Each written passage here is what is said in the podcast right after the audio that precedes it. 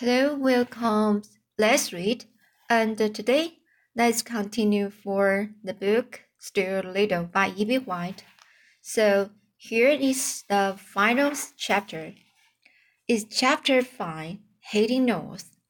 Stuart slept under the canoe next that night. He awakened at four to find to four to find that the rain had stopped. The day would break clear. Already the birds were beginning to stir and make bright sounds in the branches overhead. Stuart never let a bird pass without looking to see if it was Margalo. At the edge of the town, he found a filling station and stopped to take on some gas. Fine, please, said Stuart to the, the attendant. The man looked at the tiny automobile in amazement. Five what? he asked. Five drop, said Stuart. But the man shook his head and said that he couldn't sell such a small amount of gas. Why can't you? demanded Stuart. You need the money and I need the gas. Why can't we work something out between us? The filling station man went inside and came back with a medicine dropper. Stuart unscrewed the cap of the tank, and the man put in five drops of gasoline. I've never done anything like this before, he said. Better look at the oil too. Better look at the oil too, said Stuart. After everything had been checked and the money had been paid, Stuart climbed in, started the engine, and drove out onto the highway. The sky was growing brighter and, and along the river the mist of morning hung in the early light. The village was still asleep. Stuart's car purred along smoothly. Stuart felt refreshed and glad to be on the move again. Half a mile out of town, the road forked. Forked. Sorry, Celeste. This sentence is half a mile out of town. The road, the road forked. Forked. One road seemed to go up towards the west. The other road continued north. Stuart drew up to the side of the northbound road and got out to look the situation over. To his surprise, he discovered that there was a man sitting in the ditch, leaning against a side post. The man wore spurs on his legs. He also wore a heavy leather belt and Stuart realized that he must be a repair repairman for a telephone company. Good morning, said Stuart in a friendly voice. Repair, repairman raised one hand to his head in a salute. Stuart sat down in the ditch beside him and breathed deeply of the fresh, sweet air. It's going to be a fine day, he observed. Yes, agreed the repairman a fine day. I'm looking forward to climb, climbing my poles. I wish you fair skies and a tight grip, says Stuart. By the way, do you ever see any birds at the tops of your poles? Yes, I see birds in great numbers, replied the repairman. Well, if you ever run across a bird named Margalo, says Stuart, I'd appreciate it if you would drop me the line. Here's my card. Describe the bird, said the repairman, taking out pad and a pencil. Brown, said Stuart. Brown, with a streak of yellow on her on her bosom. You know where she comes from? asked the man. She comes from fields once tall with wheat, wheat, from pastures deep in fern and thistle she comes from vales of meadowsweet, and she loves to whistle. The repairman wrote it all down briefly. Vales, wheat, pastures, fern, and thistle. Vales, meadowsweet. Enjoys whistling. Then he put the pad back in his pocket and tucked the Stuart's card away in his wallet. I will keep my eyes open, he promised. Thanked him. They sat for a while in silence. Then the man spoke. Which direction are you headed? he asked. North, said Stuart.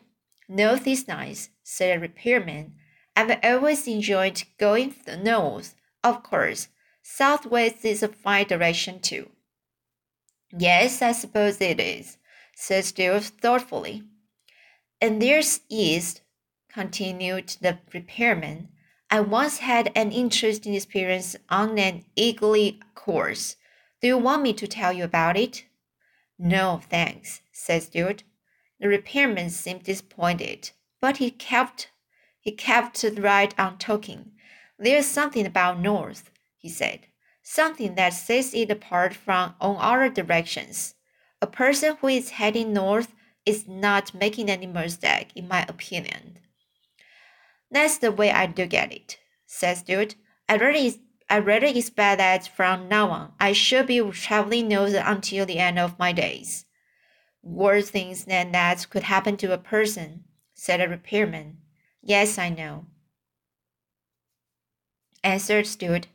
Following the broken telephone line, line north, I have come upon some wonderful places, continued the repairman. Swamps where where cedars grow and the turtles wait on logs, but not for anything in particular. Fields bordered by crooked fences, broken by years of standing still. Orchards, orchards, so old they have forgotten where the farmhouses. In the north, I have eaten my lunch in pastures rank with ferns and the and the ju and the and the junipers. All under fair, fair skies with the wind blowing. My business have taken me into sports woods on winter nights, where the snow lay deep and soft, a perfect place for a carnival of rab uh, rabbits. I have set a, a piece on the freight, freight platforms of railroad junctions in the north. In the warm hours uh, and with the warm smells, I know fresh legs in the north, undisturbed is expected by fish and the hawk and of course by the telephone company, which has to follow its nose. I know all these these places well. I know all these places well, they are a long way from here. Don't forget that. And the person who is looking for something doesn't travel very fast. That's perfectly true, said Stuart. Well, I guess I'd better be going. Thank you for your friendly remarks. Not at all, said the repairman. I helped you find that bird.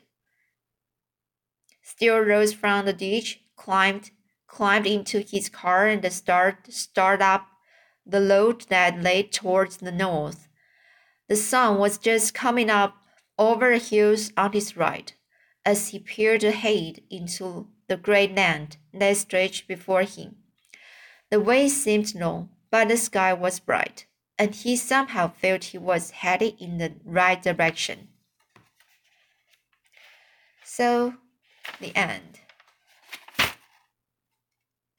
So, I'm not sure how's the result for this. Uh, maybe it's uh, have some uh, uh, some sort of the um, ambitious um, uh, future, ambitious future, and uh, uh, to reach uh, his goal to uh, find a find to find out the Margalo and uh, it's good um uh it's good um a result for uh to let the reader to have some uh, expectation.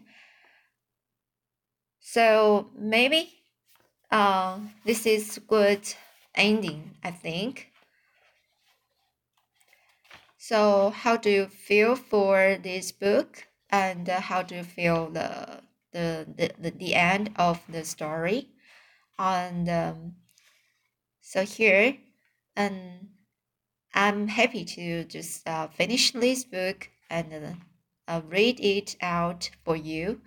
Um, so, uh, unfortunately, and um, the the sentence not so good uh, fluently to just um to to just uh, have a good listen listening. So okay, I will read other book and next time.